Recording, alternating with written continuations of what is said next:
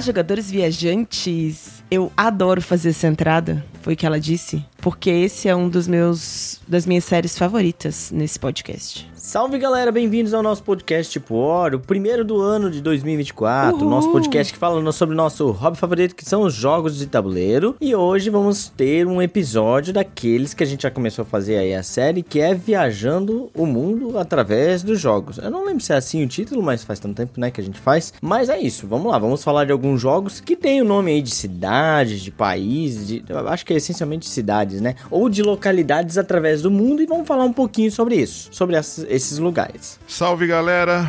Feliz ano novo a todos. Sentiram nossa falta? Acharam que a gente tinha feito um desistido e feito um podcast sobre coach? Não, tamo aqui. Vai ter que nos aguentar mesmo. É isso aí. Feliz ano novo pra todos e vamos falar dessa bagaça. aí. Quem, a, a apresentação mais estranha. É estranho. Esse é o Bruno Positivo 2024, ele tá assim com essa energia lá em cima. Isso. Uhum. Lá em cima aqui, É, ó. vai durar uma semana. isso. Terceira parte do Viajando através dos jogos. Inclusive, vocês mandaram pra gente na parte 1, na parte 2, algumas sugestões de jogos que poderiam entrar. Continuem mandando, porque a gente gosta muito de fazer essas pesquisas. E eu vou dizer que essa deu trabalho. Aqui, ó. Aqui a gente faz expose, aqui a gente faz televisão verdade. É uma mentira do caramba. Ontem ela tava reclamando, até, ficou até meia-noite fazendo deu essa, trabalho? essa bagaça. Tava reclamando, xingando Deus e o mundo que tava fazendo Não tava pesquisa. xingando, não. Aí eu abri a pauta, a pauta, cara, parece uma tese de mestrado, de tanta informação que tem, e a gente não vai saber metade dessas informações, mas nós estamos aqui pra trazer entretenimento pra vocês. Informação? É informação! Eu vou saber o que pesquisei.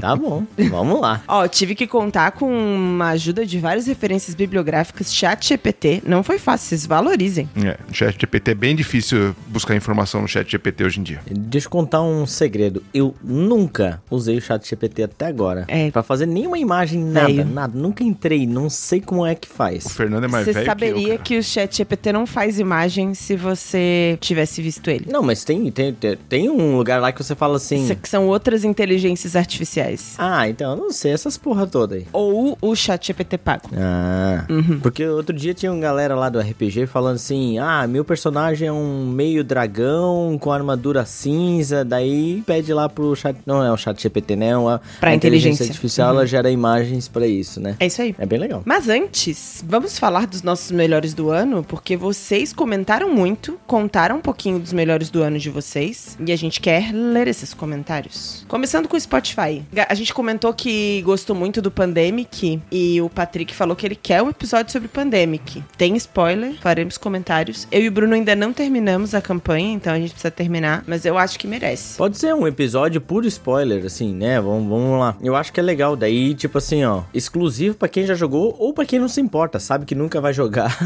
e aí, pronto, é um episódio aí que a gente vai, Vai ter uma audiência, vai ter uma audiência massiva, né? Porque A gente promete todo que faz mundo- um meio a meio. Um, a partir de agora tem spoilers. Não, não, vai ter que ser tudo spoiler. Não. É. Eu acho que é tudo spoiler, na- spoiler na, e cara. Assim, na cara.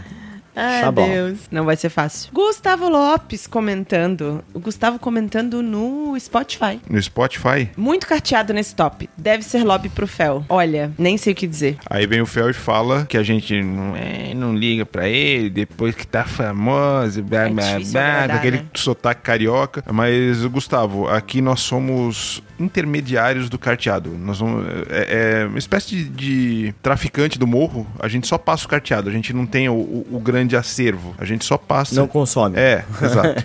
ok. Sá comentou que Mili Fiori foi uma grata surpresa para os polentas. Vocês já descobriram quem é Sá? Já. Vocês para o tipo hora que em 2024 possamos dividir mesa com o Fernando e com a Cris. O Bruno não, ele não gosta do Coldplay. Não, eu vou continuar não gostando, cara. A gente vai fazer um Pablo só com músicas do Coldplay. Isso, eu prefiro tomar suco de beterraba. Bom, Paulo Nunes. Ótimo episódio, uma dica de pauta. Falem sobre a categoria de wargames de miniaturas tipo Warhammer 40k, Star Wars Legend. Inclusive tem um de Guerra dos Tronos chamados A Song of Ice and Fire. Paulo, eu prometo que eu vou procurar um especialista sobre essa coisa tão específica e vamos trazer e fazer um episódio apenas fazendo perguntas pra ele, porque, porra, miniatura 40k, haja especificidade no troço, né? É, se é uma parada que a gente não é é especializado, não, não joga muito, são esses jogos de miniatura de, de guerra Wargame, é, é bem. Wargame. Não é bem a nossa vibe aqui. Não que a gente não jogaria, mas joga- jogaria, mas a gente não consome tanto isso aqui, né? O A meu, gente o meu, tem alguns. É, mas- não, o meu limite é o Memoir 44, né? Que é, que é mainstream, né? Aí passou pro underground ali, eu já não sei nada, não. Mas esse jogo do Game of Thrones ali é bem, bem legal, bem bonito o jogo, né? A gente viu isso lá no DOF, se eu não me engano. É. Tinha lá pra vender. É que muitas vezes esses jogos de guerra também, às vezes, eu não, é, posso estar falando bobagem, mas acho que é um x1, né? Hum, É, não, tem alguns. Não, tem alguns que não. Tem alguns que são Tem alguns que que três, quatro pessoas. É. Só não temos mesa pra isso, né? Porque eu ocupo uma mesa que eu. danado o negócio. É, são muitos fatores. Vamos para a Ludopédia? Começando com o Paulo Benite. Excelente episódio, pessoal. E aí ele falou do top 5 dele. O quinto, Sirvam Rei. Quarto, Sagrada. Ele botou Nunca é Tarde para Experimentar os Clássicos. E foi uma ótima escolha. Terceiro, Santa Caos. Segundo, The White Castle. E primeiro, Wingspan Ásia. Eu não joguei o Ásia ainda, hein? Você já jogou, Fernando? não, na verdade eu, eu só vejo, eu só fico namorando esses Wingspan diferentes, assim, eu nunca adquiri. Mas eu acho que esse ano aí eu vou, vou acabar me, me aventurando em algum deles. Eu tenho que ver qual deles vai ser mais, mais interessante, assim, né? Esse Ásia, ele até comentou aqui que é modo dueto, né? Pra duas pessoas. Hum, pode ser interessante também, então. Mas não sei, eu vou, ter, eu vou dar uma olhadinha ali, porque é um jogo que merece, merece aí algumas expansões. Vou dar uma olhadinha, quem sabe esse ano. Esse ano promete revelações, novidades. O Rodrigo Gianni também disse qual foi o top 5 dele. Ele falou que o quinto foi London, depois Verdun, depois terceiro lugar World Wonders, Lacrimosa e Distilled. Olha! Bela lista essa aí, hein? Bela lista. Só não joguei o Destilled. Uhum. Ele também deu menção honrosa para o bom do videogame. Ele tá concordando com a nossa. É, claro. É por isso, que, por isso que escutam, né? Se o cara, se o cara gosta de Zombicide, Munchkin, ele não vai estar escutando o nosso podcast. A gente gostaria, mas não. O próximo comentário é da pessoa mais feliz do mundo, o Andrei. Ele colocou: Fico orgulhoso em ter mais menções do podcast que Lustres Quebrados em 2023. Porque Lustre Quebrado foi só um, né? Ah, sim, Menção no sim. podcast foram várias. Sim. Pra quem não sabe, o Andrei é o nosso amigo estabanado do grupo, É o tá? segundo, né? Então, não, mas não sei quem vence ali. Ele já conseguiu quebrar a lustre, essa parada toda. Todo lugar que tem uma luz em cima do, do- do- da mesa de jogo, vocês tomem muito cuidado perto do André, porque com certeza ele vai dar um jeito de meter os galhos dele lá e quebrar tudo. Meteu os galhos dele. Mas é que tem um negócio que o Belé, ele é um estabanado cansado. Ele já não consegue fazer movimentos bruscos, entendeu? Já não tem mais idade É, pra o André, isso. o André é jovem. O André, ele é jovem. Então ele tá com a energia aqui, ó, lá em cima. É. É que o problema do Belé é a aura dele. A aura É. dele já sai quebrando tudo. É isso. Teve um dia que tinha alguma coisa em casa quebrada que eu descobri que é um superpoder, porque o Belé botou a mão, acho que era um controle remoto, e funcionou. E não tava funcionando. Ou seja, a gente usou o poder dele até hoje do jeito errado. Porque ele quebra o que tá ruim, o que tá bom e ele conserta o que tá ruim sem querer. Mas ele chegou perto do meu Funko do Fred Mercury e o Funko quebrou. Porque não tava quebrado antes. Tá bom. Andrei disse que foi um ano incrível, que conheceu a galera do Tipo O, foi o primeiro ano que ele jogou com a gente. E como já participou do pódio de 2023, fica o top 5 dele também. Ah, ele falou que é o que ele quer jogar em 2024. Já tá fazendo lista de desejos. É, tá errado já, né? Porque a gente, ninguém, ninguém pediu essa lista dele, né? Já tá errado. Primeiro porque ninguém perguntou. Outro, que não é assim que a banda toca. Ele entrou agora no, no, no grupo, então ele tem que ter uma certa hierarquia pra se pedir jogo.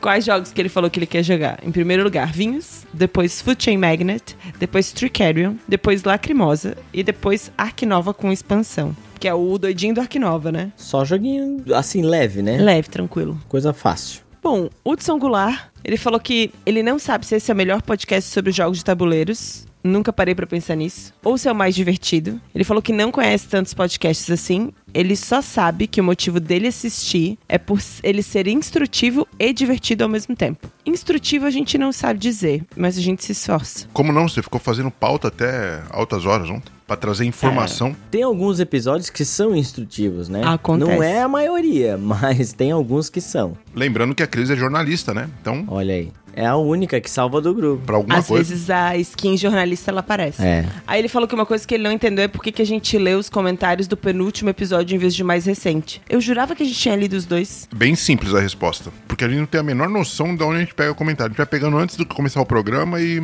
Não, mentira. Mas a gente geralmente pega dos que a gente ainda não leu. Como a gente não tinha lido do penúltimo, a ideia era ler dos dois. Mas talvez tenha passado. É, talvez. Foi algum lapso nosso aí, mas é, a ideia é. Quando a gente vai gravar, pega do último episódio. Do, quem sabe ele tá falando do Analisa, tá? Aí o Analisa normalmente a gente não lê, o episódio, não lê os episódios. Não lê os comentários aqui na, na- no episódio, né? A gente quer só pegar, trazer os comentários, a não ser que seja algo muito relevante. Não que. eu- Ah, não sei, cara, agora eu tô me complicando. não querendo dizer que os comentários são irrelevantes, mas assim. Não dá pra trazer todos os comentários, infelizmente, né? A gente traz alguns, daí a gente ficou assim, ah, vamos trazer só dos episódios regulares então, né? A minha Ah, resposta foi muito mais simples e direta. Fiquem com a minha resposta.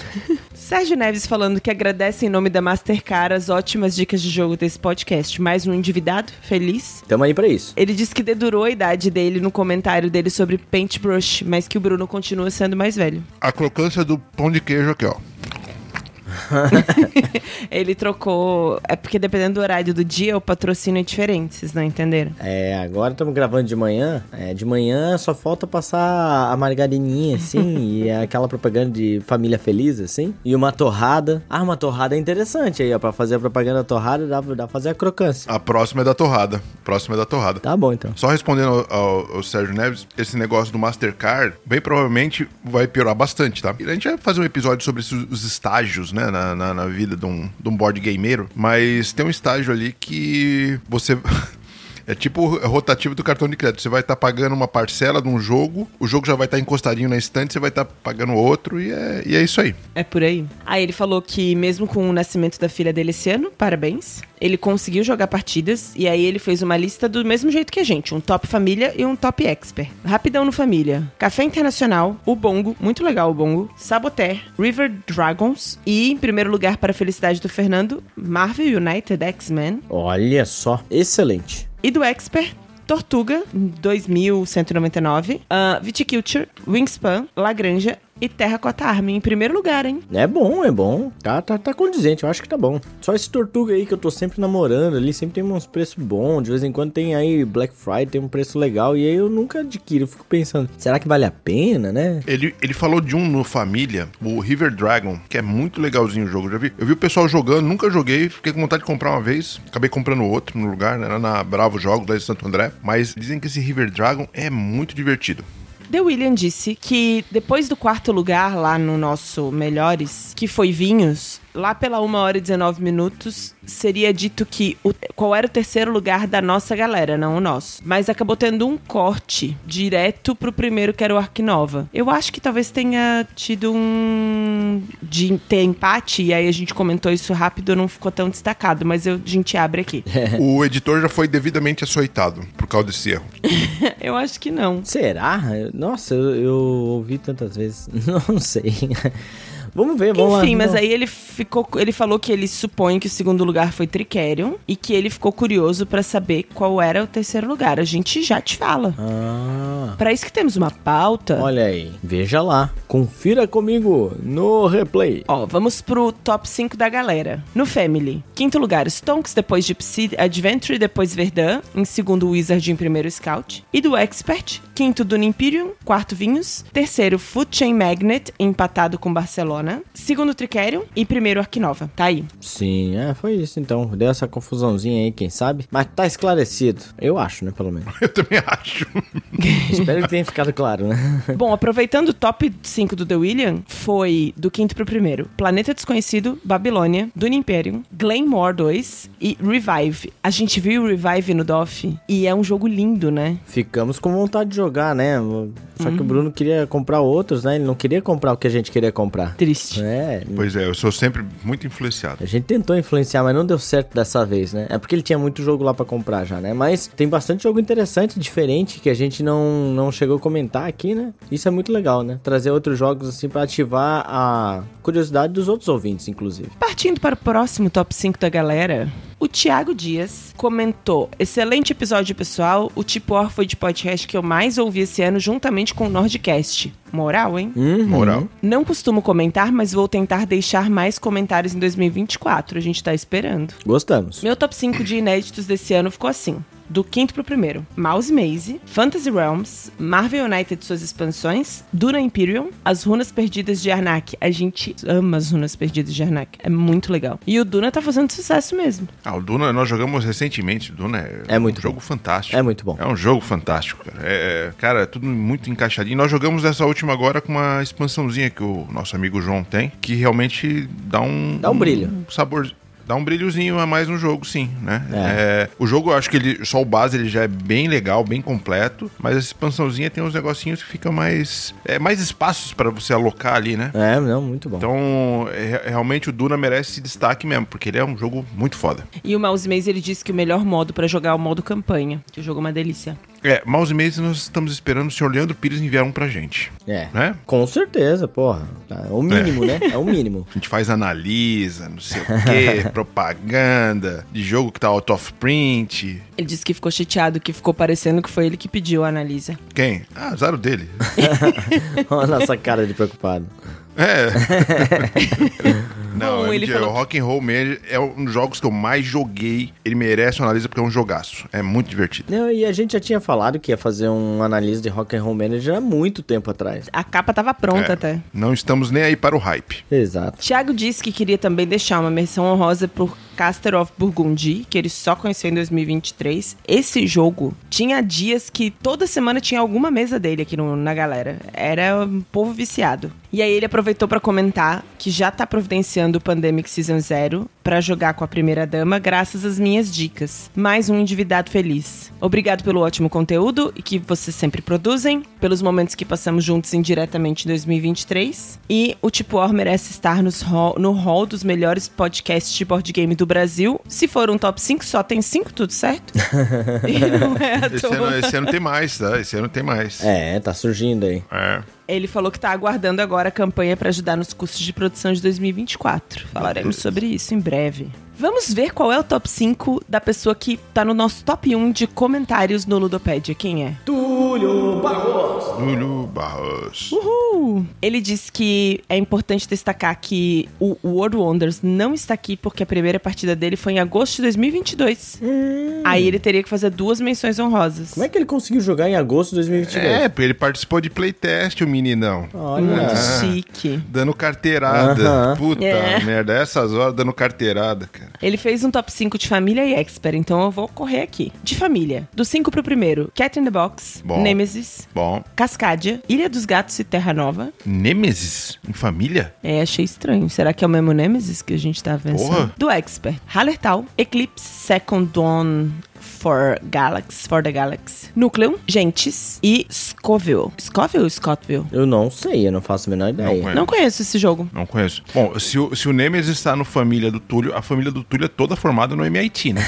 Provavelmente. em Harvard, sei lá, porque porra. A menção honrosa dele foi um jogo que a gente também gosta muito, que precisa ver mais mesa, que é o Cangaço. Ah, bom. Muito bom. Último dos top 5. Ótimo episódio. Guardei vários jogos na lista de quero por causa de vocês. Vocês são demais. Meu top 1 podcast ever. Nádia Cruzeiro Ferre. Nossa. Obrigada, Nádia. A gente não te viu comentar ainda. Esse é o primeiro, hein? Muito feliz de te ver aqui. Muito bom. Segue o top 5. Aprendi com vocês a dar valor para os jogos fora do hype esse ano, ela falou. Fiquei feliz. Ah, de nada. Você vai ver que isso é muito mais saudável. Aí, ó. Muito mais. Ele consegue promoções e valores dentro do seu orçamento. Exato. Essa coisa toda. É isso aí. Top 5 dela. O quinto, Jamaica, Altas Risadas em Família. Quarto, Código Secreto Imagens. Não gosto do Jamaica, acho chato, mas ok. Ah, pronto, eu gosto. Deixa eu registrar. Terceiro, Sushi Go. Segundo, Splendor pra felicidade do Fernando. Aí sim. E pra minha felicidade, o primeiro lugar dela, Stone Age. Aí sim. Grande é muito bom. jogo. Muito grande jogo. O- Não, desse, da lista dela, só não gostei do Jamaica. O resto é Ah, pronto. todos jogos de garbo e elegância. Passando a régua nos comentários de vocês, muito feliz de ver o top 5. A gente também anotou alguns aqui na diquinha de quero. E a gente vai falar muito rapidamente, esse é um recado para o Bruno, do nosso que, que vocês jogaram, porque a gente passou um tempão aí sem fazer episódio, né? É. Tá merecendo. Épocas festivas, natalínicas. Como é que é o, do, o meme? Aê, Natalina. Tem, tem meme disso, né? Tem. Poxa vida. Muito bom. Não, então, é final de ano, a galera sempre tem parente em casa, essas coisas todas, então dá pra jogar umas coisas diferentes, ou não, né? Ou joga aqueles basicão também, mas é legal. A gente pode comentar o que, que a gente jogou aí nas festividades de final de ano. Começa por você, Bruno. Ó, o primeiro jogo, um jogo que eu não jogava faz tempo, que eu considero, tá entre os. É o top 3 de miniaturas bonitas de todos os jogos de tabuleiro, que é o Lord of Hellas. Jogaço divertidíssimo, uma Mary Trash de valor, né? E eu percebi que é- ele é uma Mary Trash que ele ele tem uma pro- propriedade especial nele, que mesmo quando você tá na merda, tomando cacete, todo mundo você consegue se recuperar e virar o jogo ainda, assim, sabe? Então ele é um, é um jogo muito, muito legal. É engraçado como ele aqui no Brasil, ele deu aquela. Os jovens gostam de falar aquela flopada. Então ele não, não, não tá muito caro. Chegou bem caro. É, não, né? ele chegou. Na época que ele chegou, 5, 6 anos atrás, ele chegou com 500 reais. É, é seria hoje o 800, 900 reais, né? É, mas hoje você consegue comprar ele. Eu, eu acho que você consegue achar ele por 400 reais, por aí. É um jogo. É, Pra quem gosta de, um, de uma Mary Trash, pode ir sem medo, porque ele é muito legal. Outro jogo que eu joguei foi o. Estreiei, né? É uma comprinha que a gente fez na Black Friday. É o Palácios de Carrara.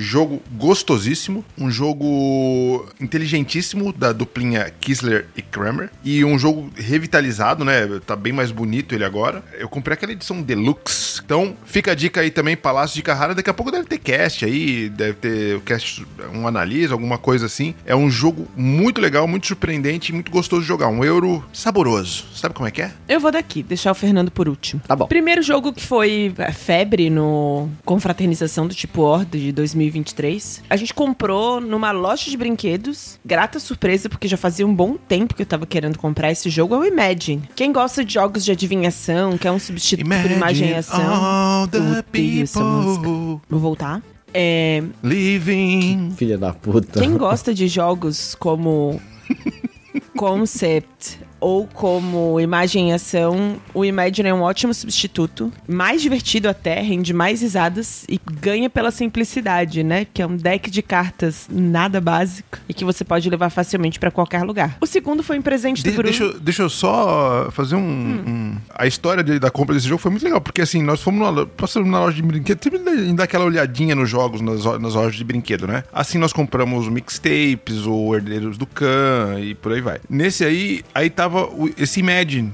Aí aqueles, ah, o Imagine tá. Quanto tava? 70 reais, 80 reais? Mais barato.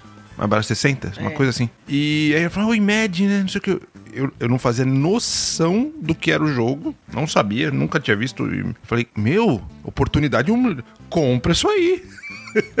e a Cris comprou como se eu soubesse pra caceta do jogo, né? Botou a- na mesma noite, comprou à tarde, à noite botou na mesa, galera adorou aí, divertido. Uma imagem ação melhorado aí, digamos assim. Segundo jogo, presente do Bruno. Convidados indesejados, influenciados pelo senhor Augusto Halgos. Augusto August me influenciou a comprar esse jogo, tá? Deixar aqui a denúncia. E é um joguinho de dedução muito divertido. Ele. A gente ficou na dúvida, né?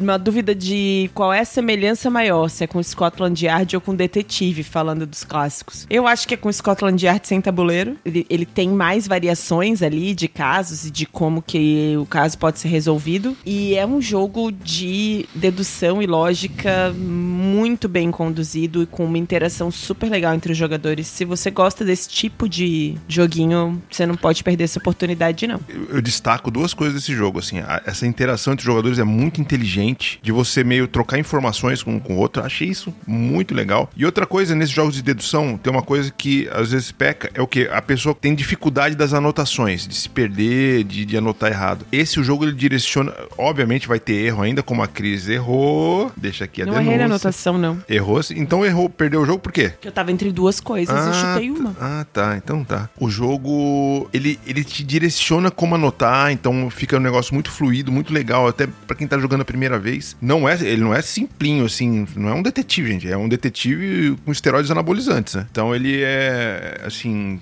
um jogo surpreendentemente, assim, gostei muito. Fica um destaque aí já pra 2024. Fernanda, eu falei que a gente ia passar rápido pelos jogos, aí o Bruno foi rápido nos dele, lento nos meus.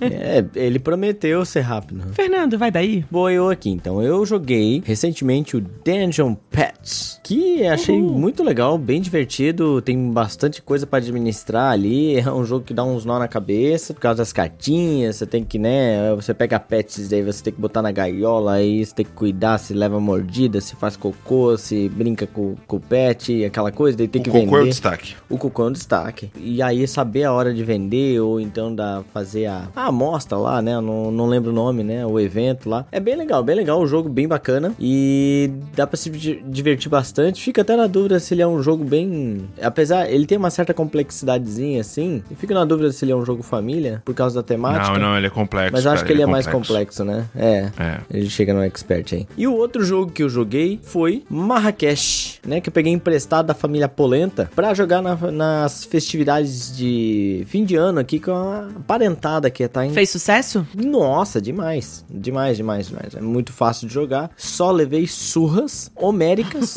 né? Teve uma lá que eu terminei com três pila. Três, três. Eu não tinha nem tapete direito no, no- no tabuleiro, assim.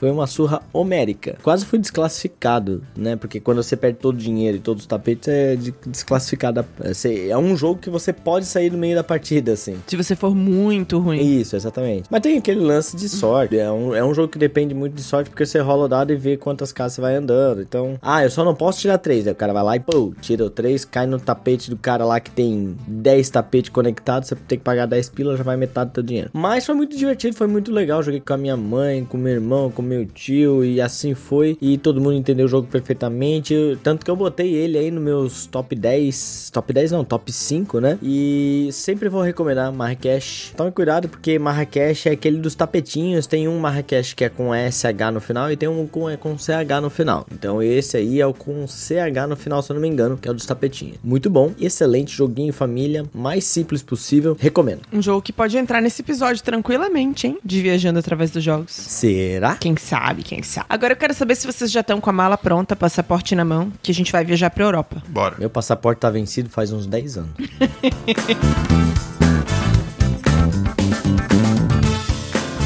Vamos começar essa série de Viajando através dos jogos com um jogo que tá fazendo muito sucesso ainda, apesar de ter sido a sensação de 2023. Barcelona.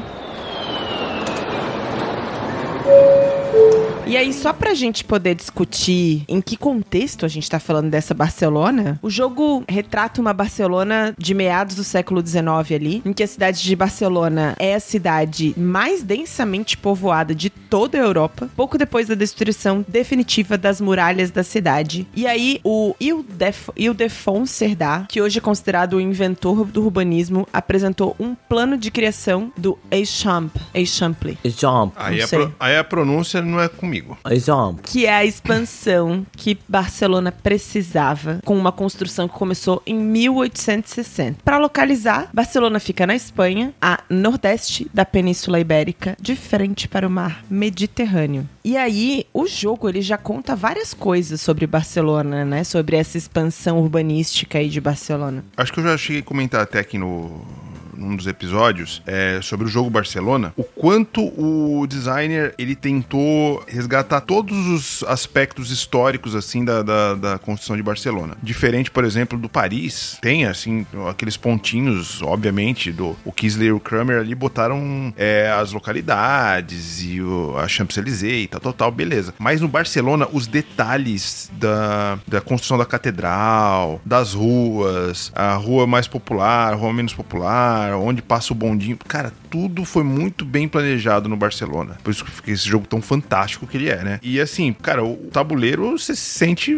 cara, como se eu olhando um mapa de Barcelona mesmo, sabe? É muito legal isso. A Cris já foi pra Barcelona, ficou um mês, e- mês, Um mês e meio trabalhando. mês e meio trabalhando lá. E ela as fotos que ela mandou, você fala: caramba, é isso aqui que tem no, no jogo, sabe? É, qualquer foto aérea que você vê de Barcelona deixa bem claro qual era esse plano do Cerdá de urbanismo e como que esse plano se deu. Né? Só que tem algumas coisinhas, assim, no jogo que são muito legais nesse plano de reconstrução e que você, olhando as fotos, não se dá conta. E eu acho muito legal eles terem trazido. Porque o plano inicial dele, se você olha Barcelona de cima, a ideia principal era que tivesse uma rua principal, que em Barcelona chama Diagonal, que corta a cidade inteira. E que Isso você tem Harry Potter também. Isso, o beco, né? Beco diagonal, não tem?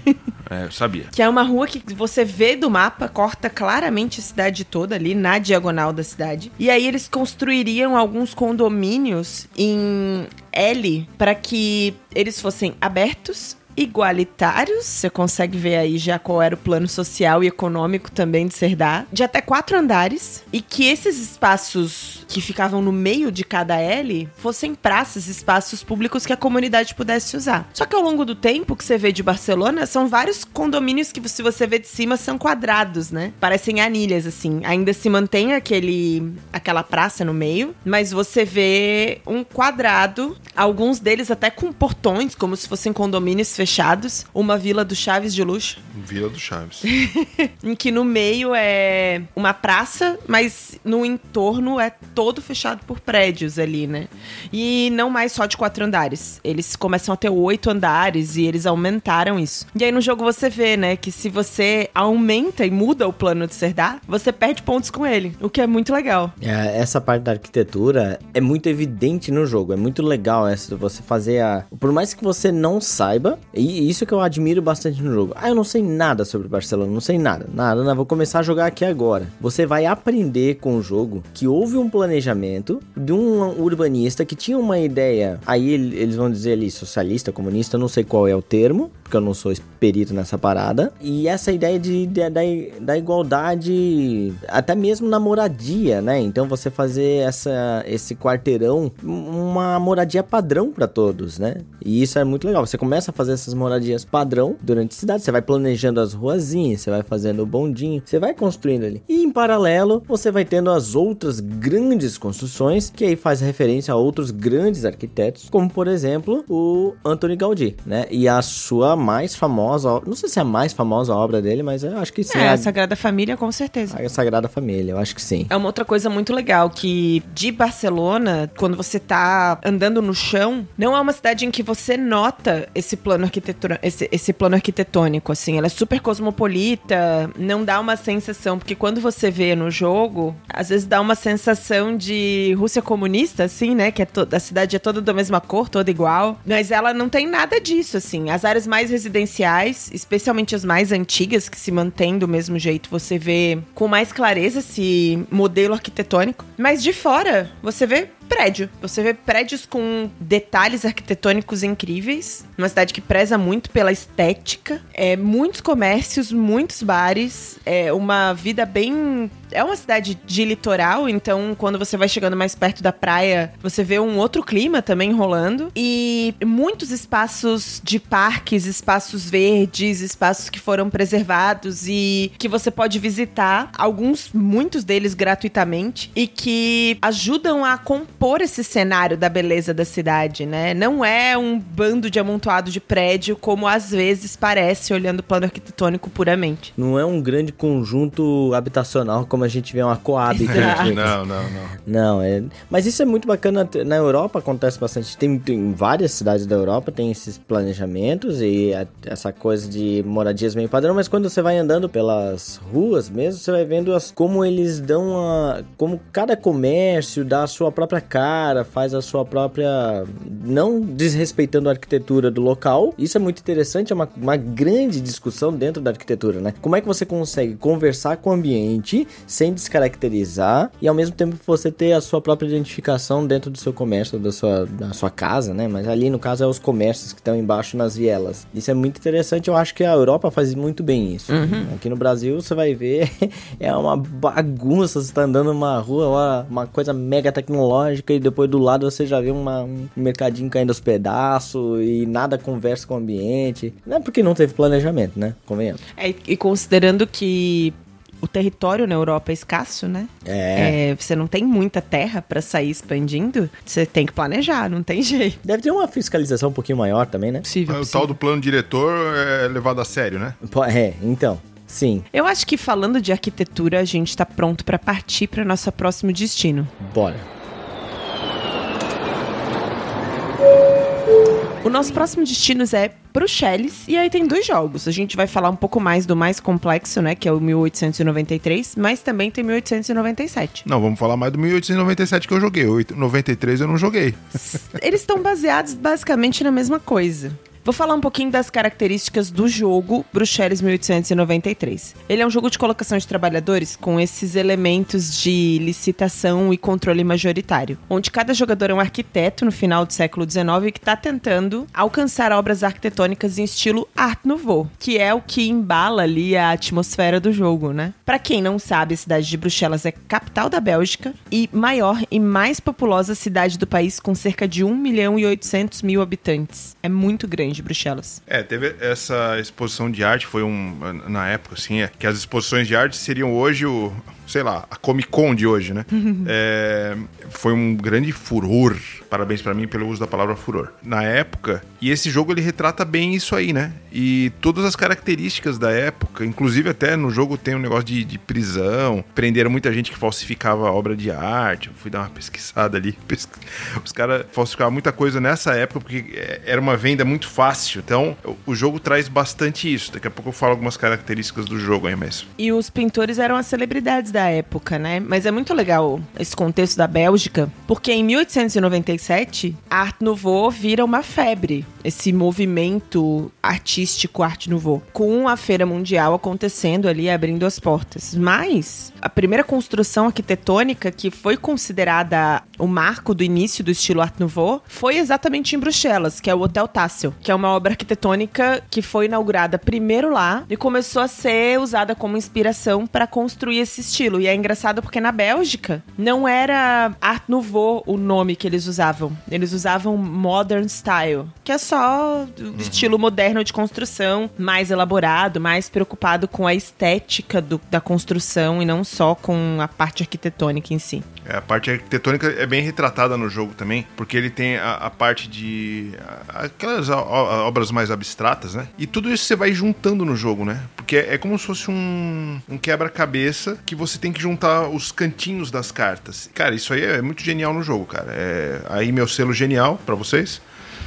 o jogo ele tem essa característica dessa montagem de um grid e você tem no que juntar essas colorações e tal dos cantos das cartas e ele acaba tendo um- uma interação entre os jogadores meio que sem perceber porque você tem colocado de uma maneira o outro coloca do outro outro coloca do outro e tudo isso trazendo a, a- parte artística do, do jogo né que são obras de arte as cartas são obras de arte e tal e isso vai trazendo pro jogo tudo o, o que envolveu essa semana da arte aí de da- lá, na- lá em Bruxelas Uma coisa que eu acho muito legal, especialmente falando dessas localizações em si, é que Paris e Viena ficaram muito famosas por conta de Art Nouveau e da arquitetura e da- das belezas é, do romance, né, que vem junto com Art Nouveau. Mas acho legal a gente ter jogos sobre isso, porque quando você pensa na Europa, você não pensa em visitar a Bélgica, né, num geral. As pessoas que não conhecem não cogitam uma parada. E Bruxelas, pra quem gosta dessa atmosfera da Belle Époque, era o coração da Belle Époque. Era onde aconteciam os movimentos, porque a Art Nouveau é muito parecida com o iluminismo, assim. Ela vem junto com arte, educação, é, modernidade. Teve um movimento muito parecido ali, inclusive político, né? Bruxelas foi o coração de tudo isso. Então, se você gosta desse,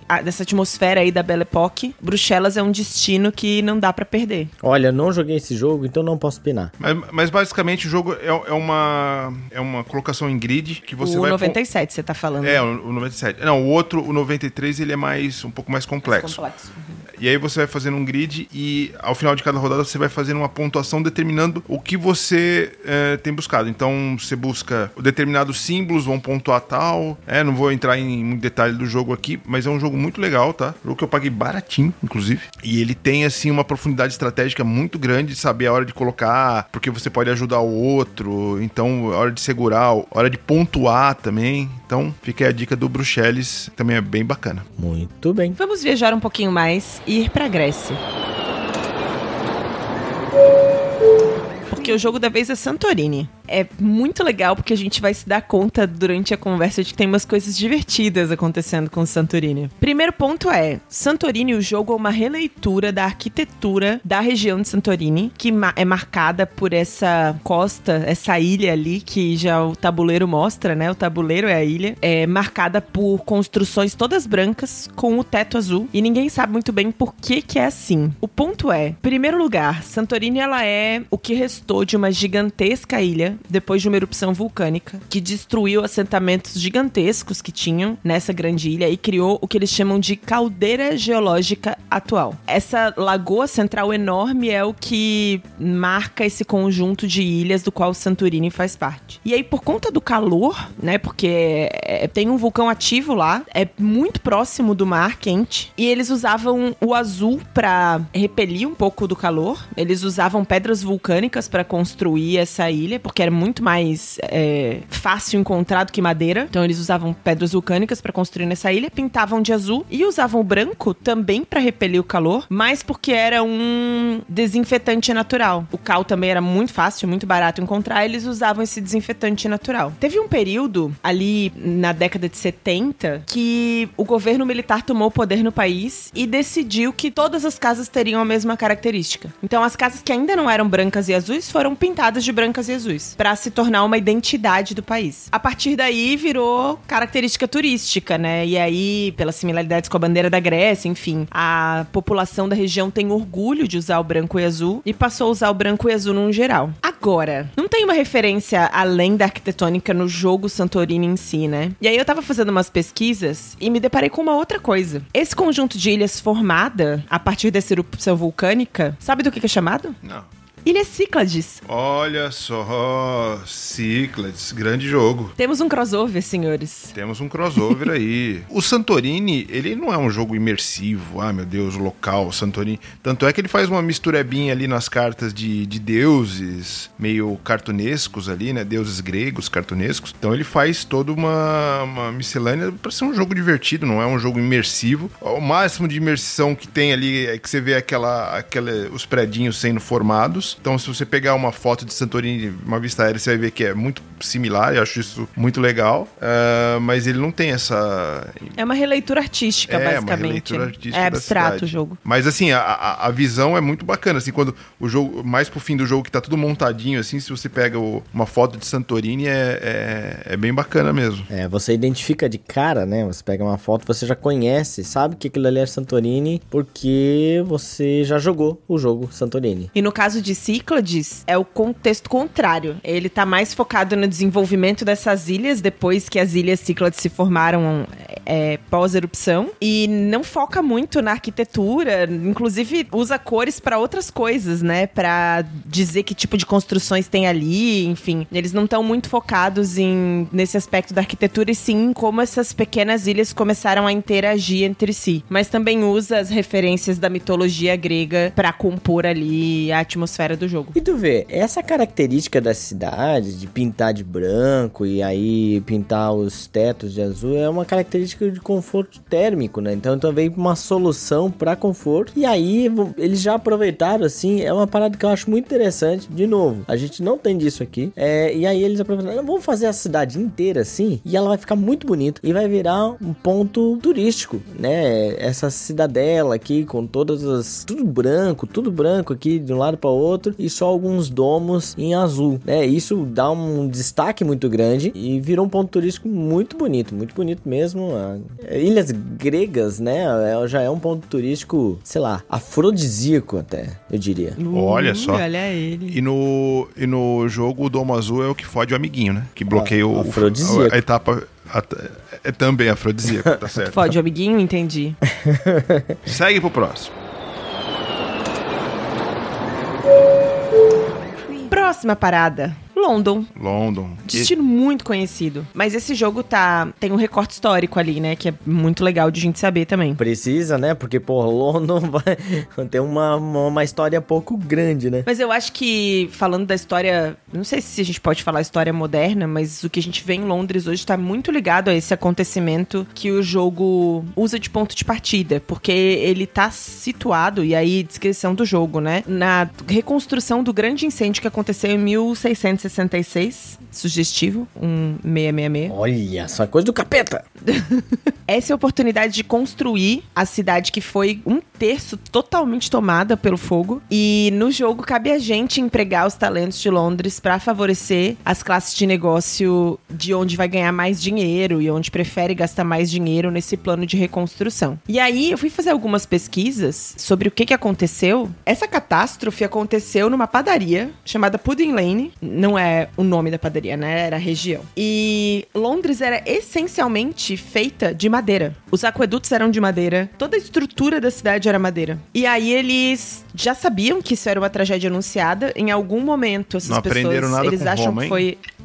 Pois é, né, cara? Olha ali. Eles acham que foi uma explosão, alguma coisa na padaria, e começou a alastrar de uma maneira bizarra. A cidade queimou por quatro dias. 666. Esse era o presságio do É. fim do mundo, só que não acabou. E aí, uma coisa que, falando do jogo, o Bruno comentou: ah, tem um momento ali que você fala em eliminar os pobres, descartar os pobres. Exatamente. Pra vocês terem uma ideia do plano do responsável pela região na época, eu não sei se era prefeito que chamava, mas enfim. Ele sugeriu, e isso aconteceu, que eles derrubassem, demolissem casas pra estancar o fogo. Então, assim, ah, o fogo na próxima hora vai expandir mais um quilômetro. Um quilômetro e meio pra frente, você destrói tudo que tem de madeira ali e estanca o fogo até ali. Se alguém morava ali, foda-se. Se alguma coisa ali tava. tinha condução de água, foda-se. Destrói aquilo ali e é isso. Olha, a ideia do cara não é ruim, assim, né? Se você pensar na contenção. Só que o cara devia ser um pouquinho mais. um pouquinho mais humanitário ali, né? Vamos vamos esvaziar, vamos fazer um plano de, de, de fuga aí pras pessoas. E aí põe abaixo, faz uma vala, sei lá o que, ali pra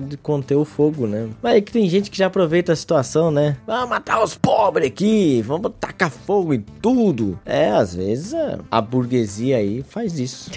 É, na época, uma a cada cinco famílias ficou sem onde morar. E aí, o rei da época nomeou um cara chamado Christopher Wren pra fazer plane- o planejamento da reconstrução de Londres, que é a Londres que a gente conhece hoje. E aí, por conta desse incêndio ter marcado a cidade, eles usaram os documentos de investigação pra criar o plano diretor reconstrução da cidade. Então, hoje, Londres está muito focada na prevenção e alastramento do fogo. E tem vários lugares em Londres, se vocês gostaram muito do jogo, vocês podem inclusive fazer um roteiro a partir dos monumentos que foram criados para homenagear as pessoas desse incêndio, né? Tem um monumento que marca o marco do início do jogo, que é pertinho ali de Pudding Lane. Tem um uma outro monumento que é um menino banhado a ouro, que foi o local onde eles disseram que foi onde o jogo parou, onde o jogo é, É. onde o fogo parou. E tem vários locais da cidade que são memoriais para que sempre se lembre desse dessa catástrofe que aconteceu em Londres e para que se evite que algo parecido aconteça de novo, né? O que é muito, muito bacana. O jogo, pelo que eu vi, assim, isso é uma sensação, não é nenhuma informação, mas é mais um. Ele se passa um, um- um período depois do incêndio, né? Não é, Foi a assim, reconstrução. é, é, mas não, não logo em seguida, talvez, sei lá, 50 anos depois, alguma coisa assim. Foi na indicação do manual do jogo, né? do- da descrição do jogo, diz que foi o momento pós-reconstrução. Eu não sei quanto tempo a cidade levou pra reconstruir. Acho que não foram, não foram tantos assim, não foram 50. Mas logo na, na década seguinte ali, né? O momento em que eles começaram Sim. o processo de reconstrução. E é muito louco, muito louco esse contexto do jogo, porque eles aproveitaram pra empurrar os bairros mais pobres pra outros lugares e construir uma periferia em volta de Londres, mas que não ficasse dentro de Londres. Quando eles falam de ah, você faz parte do comércio e tá preocupado com como você vai se aproveitar dessa desse momento de reconstrução pra prosperar, tinha muito a ver com isso também. E todas essas regras de reconstrução que Londres criou pra evitar novos incêndios tornaram os preços das casas proibitivos pra quem não tinha dinheiro pra pagar. Eles não conseguiam fazer casas dentro dos padrões que eles eram obrigados a fazer em terrenos que eram desses pobres. Então eles vendiam a qualquer preço pros caras com mais dinheiro comprarem e fazerem os imóveis que a gente vê hoje em Londres, né? E é engraçado que o jogo ele, ele transmite isso de alguma forma, porque você pode fazer quantas colunas você quiser, né? Só que isso vai deixar, acabando deixando mais caro o jogo. O jogo tem umas paradinhas muito, muito bacanas. E você vai fazendo essa manipulação de cartas entre um tabuleiro central e o teu, a tua área de jogo. E você pode, se você quiser fazer seis, sete colunas, você pode fazer, só que você vai ter que pagar por isso. Então você tem que fazer uma. é- é- isso eu acho pra mim me transmite uma, uma forma deles falar assim: não, vamos agora construir uma cidade de forma mais ordenada, digamos assim, depois do incêndio, né? Porque o incêndio foi porque aconteceu uma cacetada de, de, de, de cagadas ali. Na... Não, a cidade era inteira de madeira. É, então. E aí acontece isso. Então o jogo ele, ele traz isso de uma forma mais lúdica, né? De, de, de construção ali de colunas e de como é a tua cidade. E aí, por isso, hoje ela é praticamente toda metalizada, né? A Londres, hoje em dia, é tudo na base do metal e todos... A maioria das... Metal! Metal! Por isso que as bandas de rock vêm lá de Londres, né? Talvez seja isso. O Bruno, ele se recusou a fazer comentários sobre o Me assunto. recuso. Né? Bandas de rock como Beatles, Me recuso. Rolling Stones. Rolling Stones, aí a rock pauleira. Spice. Ah, não. É, Sex Pistols, não é? Sex Pistols é inglesa? Não é? Sex Pistols é inglês, sim, claro. Acho que nenhuma delas é de Londres, mas. Não, provavelmente não. Ah, Oasis é de Manchester. Enfim, o que, que a gente tinha que mencionar, né? Seguindo para o próximo destino. Bem próximo ali do mapa, tem um lugarzinho chamado Isle of Skye, que fica na Escócia. E aí eu vou ler a descrição do jogo porque tem uma coisa interessante aqui. Na descrição do jogo diz o seguinte: A ilha de Skye, na Escócia, praias de areia macia, suaves colinas, impressionantes cadeias montanhosas, a paisagem marcante fascina a todos. Séculos atrás, entretanto, a situação não era tão pacífica. Cinco clãs competiam pelo domínio da ilha, cada um tentando tirar as melhores extensões da terra do outro e vendendo as indesejadas pelo maior valor possível. Primeira coisa, essa história de cinco clãs ou de clãs disputando territórios na ilha de Skye nunca existiu. Foi uma licença poética porque na Escócia como um todo era muito comum ter clãs disputando territórios e brigando por território. Mas a verdade da ilha de Skye é de que ela quase foi abandonada, assim, porque a distância dela e, e o isolamento que ela tem fez com que a ilha sofresse muito, inclusive com fome, levando a população a se reduzir a menos de 10 mil habitantes no censo de 91. Em 2001, a população residente é de 8.748 habitantes lá. Ninguém quer a of Skye, ao contrário do jogo. É quase a audiência do tipo War. Quase a audiência do tipo War. Ou a gente podia ficar popular lá, né? Ser o ma- maior podcast de, de Sky, né? Olha É. só. Da Ilha de Sky. Só uma curiosidade: o nosso amigo que já participou várias vezes aqui com a gente, o, o Thiago Zuma, ele fez uma viagem pra Escócia, ele conheceu esse, esse local lá esse ano. Ele mandou uma foto ali, né, pra mim e tal. Ah, Isle of Sky e tal. Cara, e desculpem a ignorância, mas realmente eu não sabia que era um ponto turístico esse lugar. Pra mim era simplesmente um- uma região ali que o, que o Alexander Pfister pegou e falou assim: ah, vamos fazer um joguinho sobre isso. Aí pegou e ilustrou mal e porcamente de novo com Clemens Franz, né? Fica aqui. Não a- fez jus às belezas da. Fica aqui a minha indignação por causa dessa merda desse Clemens Franz. Tadinho, deixa o cara. O cara ilustra tanto jogo aí. Mal, mas ilustra. E, e, pô, daí eu fui pesquisar ali na, na- na- no BGG e tal, e realmente, pô, que legal que é, que é uma região tal, que, que já teve uma, uma, uma conotação histórica. É, na de verdade, tudo. nunca teve uma conotação. É, histórica, Esse é é. o ponto. Mas como é um destino muito bonito, porque não foi muito tocado pela Sim. modernização. Porque as pessoas foram embora, né? Isso, porque não valia a pena ir pra lá fazer alguma coisa e construir. Aham. Para os escoceses é um destino de turismo de natureza mesmo. E o- Pra e o- eles fazerem arvorismo, pra eles fazerem trekking, enfim, pra eles fazerem E o Zuma falou realmente isso, não tem absolutamente nada o que fazer lá. Nada, nada. É, isso tem bastante lá na- nessa parte norte da Europa, que são as, as tais das regiões mais remotas. Porque você tá indo, assim, na- no topo do mundo, praticamente, né? Então você tá tentando pegar as regiões mais remotas. E Sky ali é uma região bem remota. bem remota, mas que tem, assim, aquela variedade, montanha, planície, aquela parada toda, que isso contribui no jogo. Porque o jogo é isso, você montar os tilezinhos, combinando as planícies, montanhas, e aí vai boi, vai E, e ovelha. vaquinhas e vai ovelha e tal. É, e aí os barris de, não sei se é cerveja ou uísque, É talvez. de whisky, whisky. É, whisky. então. Claro, tinha que ser uísque, né? Escocês. Então, o jogo, tu não pega uma imersão por causa da, da ilha de, de Sky, né? Mas, assim, ele pegou, é como tu falou, como o Bruno falou, né? Ele pegou, olha, pá, essa região aqui, ó, bem remota, né? É essa aí que vai. Ah, eu visitei aqui final de semana. Eu visitei, vou fazer um jogo sobre isso aqui. É, é bonito, né? É bonito, mas eu vou estragar com Clemens Fran. Exa- Isso mesmo, Fernando. É bonito, né? Ô, Clemens, tá de bobeira aí? Desenha um jogo aqui pra mim. É. Cara, imagina, ele poderia ter feito um outro jogo. O jogo poderia ter sido muito diferente. Se tivesse um ilustrador que pegasse assim, não, agora eu vou representar como Sky é bonita, é uma região remota e tal. Eu vou fazer uns tiles muito legais. Exato. Venderia suas duas mil cópias a mais aí, hein? Porra, frouxo. Podia fazer uma Deluxe Edition. Mas com um ilustrador diferente, né? Isso. Poderia. Próxima parada, senhores. Vamos para Birmingham, porque o jogo da vez é Brass Birmingham. E aí tem um contexto histórico aqui também. Ô, forte. Esse aí é. O jogo é baseado nisso. Exatamente. Birmingham é uma cidade que fica no Reino Unido, mais especificamente no centro-oeste da Inglaterra. E é a cidade da onde saiu o Black Sabbath. Olha aí. Bom, e aí o jogo conta a história dos empreendedores concorrentes em uma Birmingham que se passa durante a Revolução Industrial, entre os anos de 1770 e 1870. E aí, por que Birmingham? Primeiro porque Birmingham se tornou um polo industrial gigante na Inglaterra, nessa época, né, da Revolução Industrial, e se fortaleceu muito na produção de metais como ferro, aço, prata e o latão, que em inglês é brass.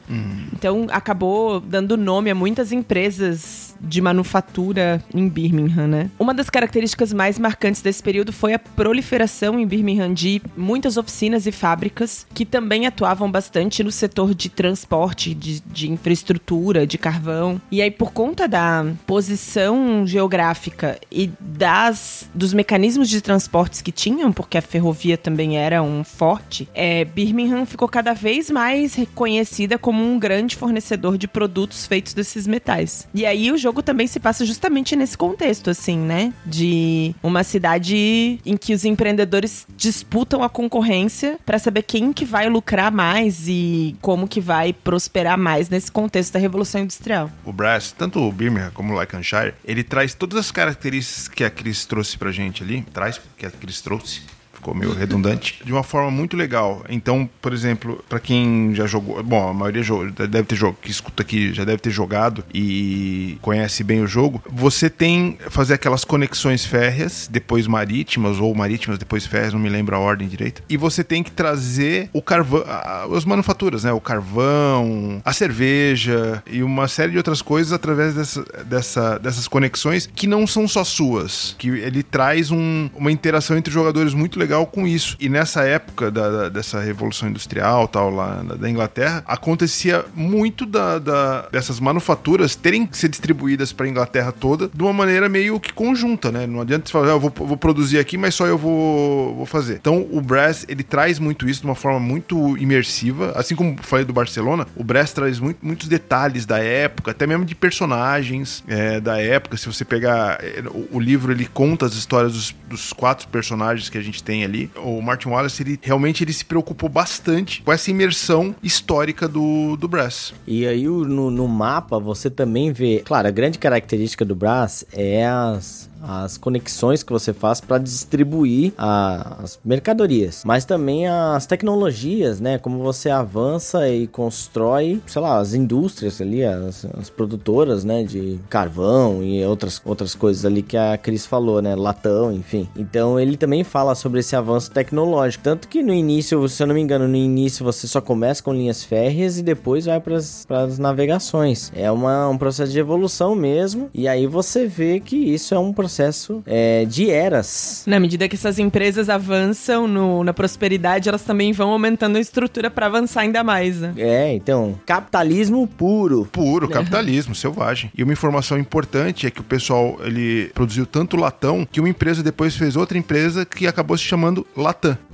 Ah, eu imaginei que uma piada dessa pudesse vir. É. Pode continuar.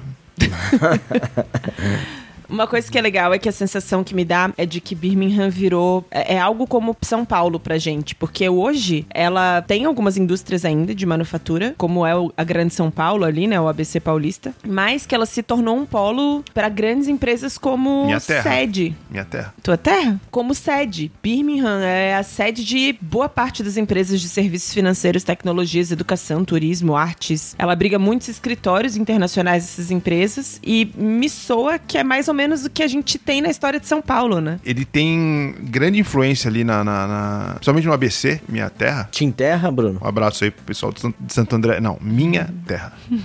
e lá a gente vê esse, esse polo que o pessoal tanto fala da. que nos anos 90 foi bem mais forte, né? Da GM, Volks, Ford, e hoje em dia é um pouquinho mais retido. Podemos chamar São Paulo de Birmingham brasileiro, então? Podemos. Acho que sim, hein? Olha só, então para fazer um, um bom comparativo, pra quem desconhece a história é, de Birmingham, tá aí. Às vezes desconhece a história de São Paulo também, então não faz a menor diferença. Não adianta muito. Verdade. Bom, a gente já pode passar pela imigração, porque agora a gente sai da Europa e vai para as Américas.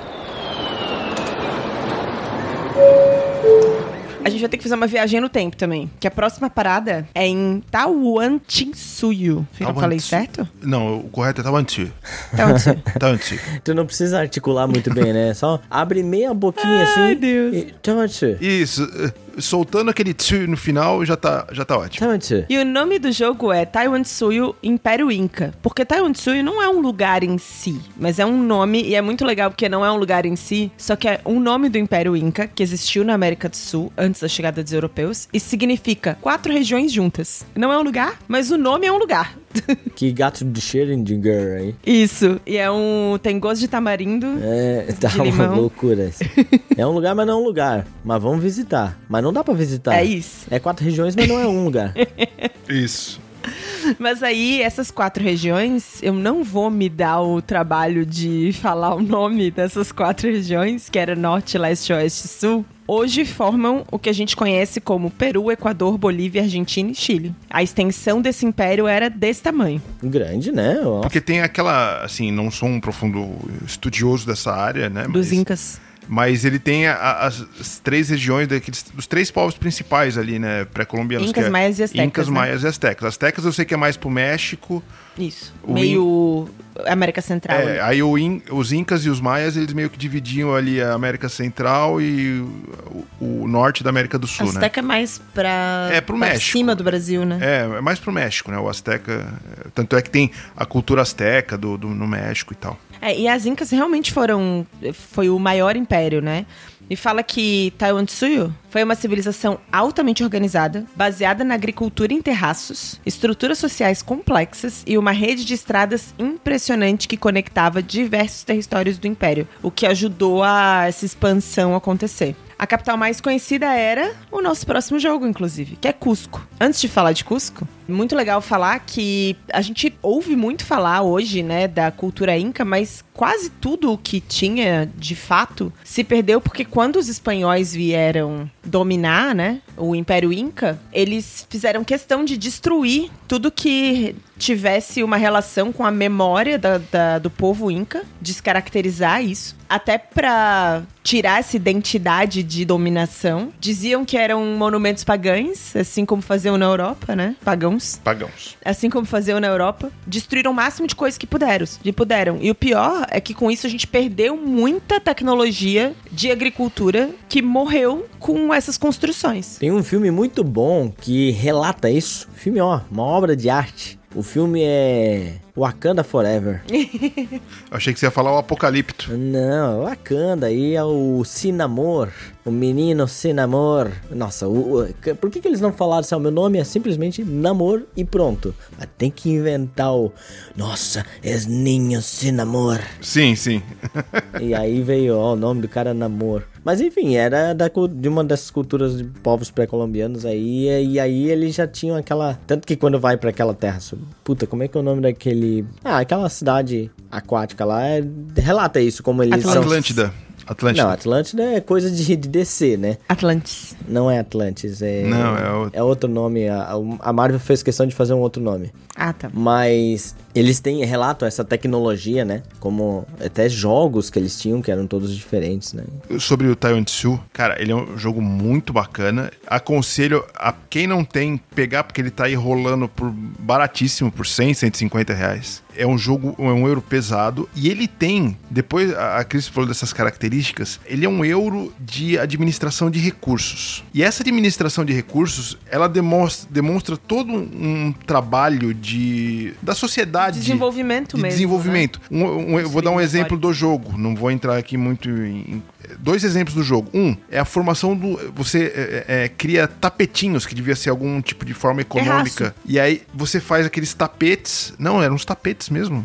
Tapetes é, coloridos e tal. Que você vai formando tapetes enormes Ah, assim entendi. no jogo. E outra coisa, a base do jogo é uma pirâmide. E você tem que subir e descer material daquela pirâmide. E o que, que acontece que você vai uh, fazendo para facilitar o trabalho? Você coloca escadinhas nessa pirâmide. E onde você coloca escadinhas, fica mais fácil de- o transporte e todo mundo pode usar essas, essas escadas. É, você acaba pagando pro outro jogador e tal, aquela coisa toda pra, pra, né, de Mas interação. esse é um ponto bem interessante, né? Porque os incas têm a história dos jardins suspensos também. Mas eles dominavam muito esse, eh, essa tecnologia de como fazer a água chegar para conseguir fazer agricultura em terraços. Então é muito legal estar representado isso no jogo. E tem partes dessa tecnologia que até hoje eles estão tentando desvendar como que era possível, porque a gente não consegue dominar com muito mais tecnologia. né? E isso tudo, assim, o jogo todo, ele gira em torno dessa, dessa mecânica de, de administração de recursos baseado na sociedade, baseado num, num grupo como um todo, sabe? Então, é, tudo é, tem uma interação bem bacana entre os jogadores, assim, de, ah, eu botei a escadinha aqui, aí eu consigo descer e fazer essa ação é, com um pouco mais de facilidade e tal. Então é um jogo ali que, porra, ele traz bastante dessa imersão. Não é um jogo muito atrativo pela caixa, tá, gente? Vou falar, num- a caixa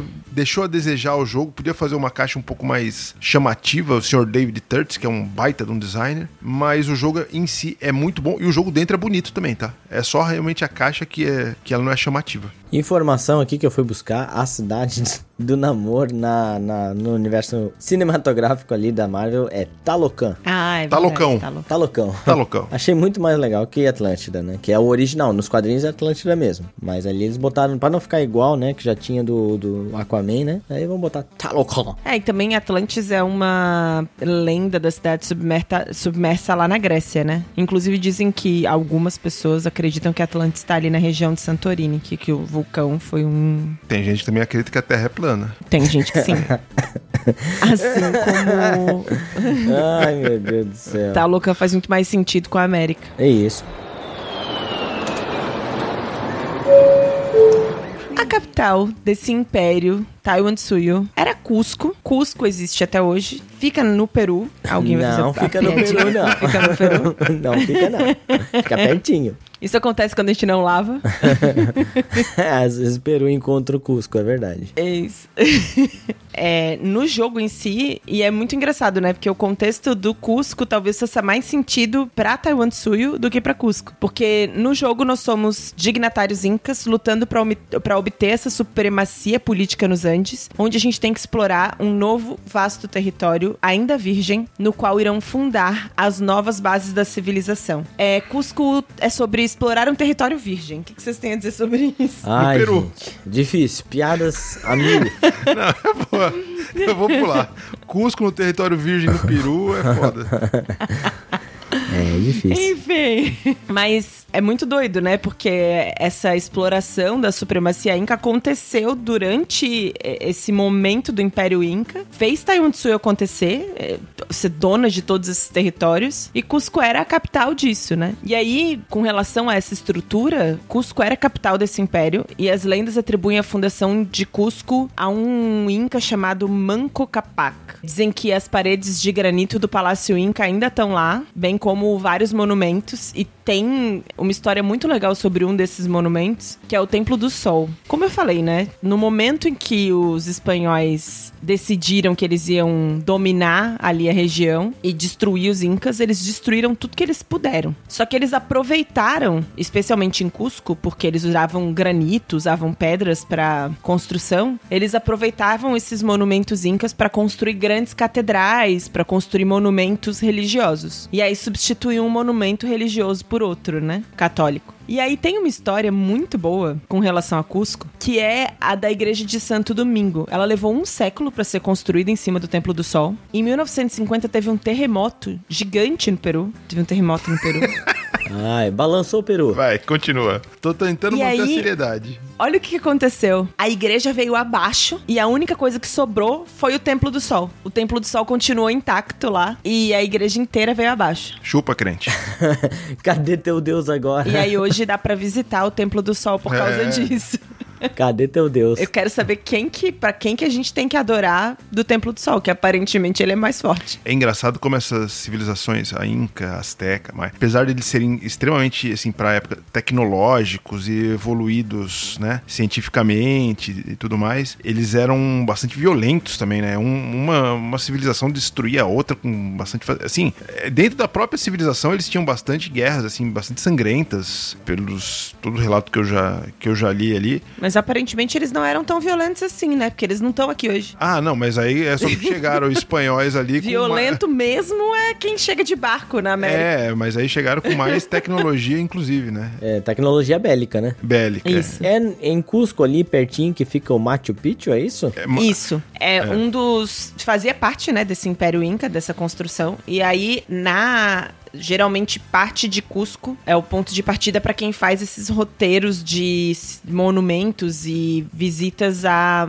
áreas arqueológicas ali de Machu Picchu. Tem uma fortaleza que chama Fortaleza de Sky, Skyayuma, que também é bem famosa e que geralmente o ponto de partida é Cusco para todas elas, que fica a poucos Tem quilômetros. ali. Teotihuacan também, né? Eu não sei exatamente aonde que É, é. mas é nessa região também. Em Tiquel, antes que alguém me. né? Que alguém, Tikal é perto. Em Tiquel tem o, o Machu Picchu.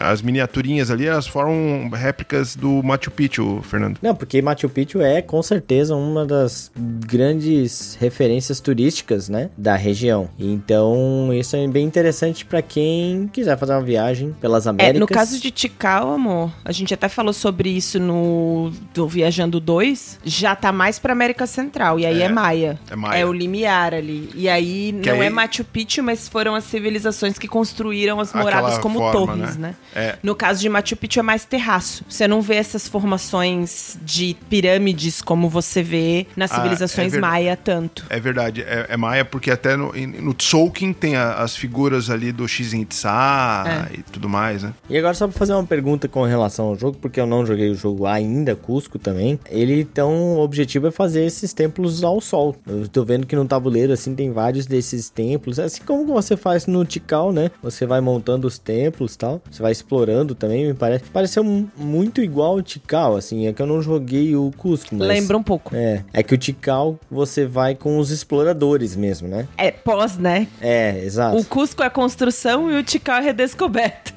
É, exato. É, então essa é a grande diferença. Parece bem bacana o jogo. O jogo parece ser bem simples também, né? É, não joguei o jogo, então por que, que eu tô falando isso? O Bruno pode contemplar mais sobre isso. Não, Esses jogos precisam ver mesa a mais, Ah, né? não, eu, isso que eu ia falar isso agora, cara. Me deu vontade de jogar todos novamente. Tanto o México, o, o Cusco, o Tiquel. Cara, o Cusco, ele, por incrível que pareça, dos três ali, da, da trilogia das máscaras que fala, é o pouquinho mais complexo, assim. Ligeiramente mais complexo é o Cusco. Ah, é? O México e o, o Tiquel são mais facinhos. É, mas nada assim, é, é, naquela linha do Kisley Kramer ali, que é um jogo, aquele euro estratégico, mas até uma mecânica relativamente fácil, né? E dos três é o jogo que eu menos joguei, acho que eu tenho uma ou duas partidas só. Mas é muito legal o jogo, tá? É bonito também, imersivo, com, a- com as miniaturas em forma das estátuas ali do, do, do povo maia e tal. Então é bem bacana. Te adianto que o México tem Tetris, Fernando. Gosto, podemos meter essa trilogia aí na mesa. Vamos aproveitar o projeto do Bruno aí de jogar toda a estante em 365 dias, Tá né? rolando, hein? Tá rolando. Acompanhe no Instagram. Acompanhe no Instagram. Então, vamos aproveitar um final de semana aí, pá, já mata esses três de uma vez só. É isso, gente. Viajamos muito, passamos pela Europa e pela América. Esperamos que vocês tenham gostado dessa seleção, que algum dos jogos que você queria ver foi contemplado aqui. E se não foi, Vai não faltar, foi no parte tá 2. faltando. A gente só, só faz uma hora de programa porque a gente não quer deixar um programa assim, que nem uma, uma novela da Globo. que vocês também reclamam. É, eu sei que falta ainda alguns, vai aparecer nos próximos, tal, tal, tal. Basta a Cris ter um dia de paciência e fazer a pauta, porque a pauta é gigante, né? Mas no próximo sai. Pauta gigante. Ao longo de 2024, sairá pelo menos mais um. que promessa, né, cara? Pelo, pelo menos um. Um, pelo menos um. Mas tá bom. Tiveram dois em 2023, estamos mantendo a média. Olha aí, estamos mantendo a constância. Tá bom. Tem a parte 1, tem a parte 2. Se você não acompanhou e gostou desse episódio, volta uns pra trás, porque vocês vão encontrar. E se por acaso não encontrou, como as pessoas podem sugerir novas cidades pra gente visitar através dos jogos, Fernando? Muito bem. Primeiramente, você pode acessar o nosso podcast através do próprio site da Ludopédia, onde a gente hospeda lá o podcast, tipo OR, e abre os fóruns para que você possa dar suas críticas, opiniões and sugestões e interagir com a gente com outras coisas, né? Inclusive com essas sugestões de, de cidades, de jogos aí que a gente não, não tenha falado ainda, não tenha falado na parte 1 e parte 2. Então, se você não ouviu parte 1 e parte 2, dá esse, esse grau pra gente, vai lá assistir. Assistir não, né? Ouvir antes e que a gente não tenha falado nesse também. Você também pode acessar o nosso Instagram, o arroba tipo ar, onde a gente posta as fotos das nossas jogatinas, né? E interage ali com o pessoal, né? Às vezes tem caixinhas de perguntas, tudo mais, tem umas coisinhas diferentes lá. Você também pode mandar um e-mail pro etpor@gmail.com e no mais, a gente aguarda ansiosamente para fazer nossas malas novamente para viajar através do mundo, através dos jogos de tabuleiro, é, num outro episódio que sabe, sei lá, quando vai vir. Talvez nas férias de julho, né? Olha só, a gente pegou as férias de, né, de verão e agora vamos para as férias de julho. Ó, uma boa. Vai saber, né? A gente não vai prometer nada. Mas então é isso. Um grande abraço, um beijo no seu coração e tchau. Tchau. Tchau!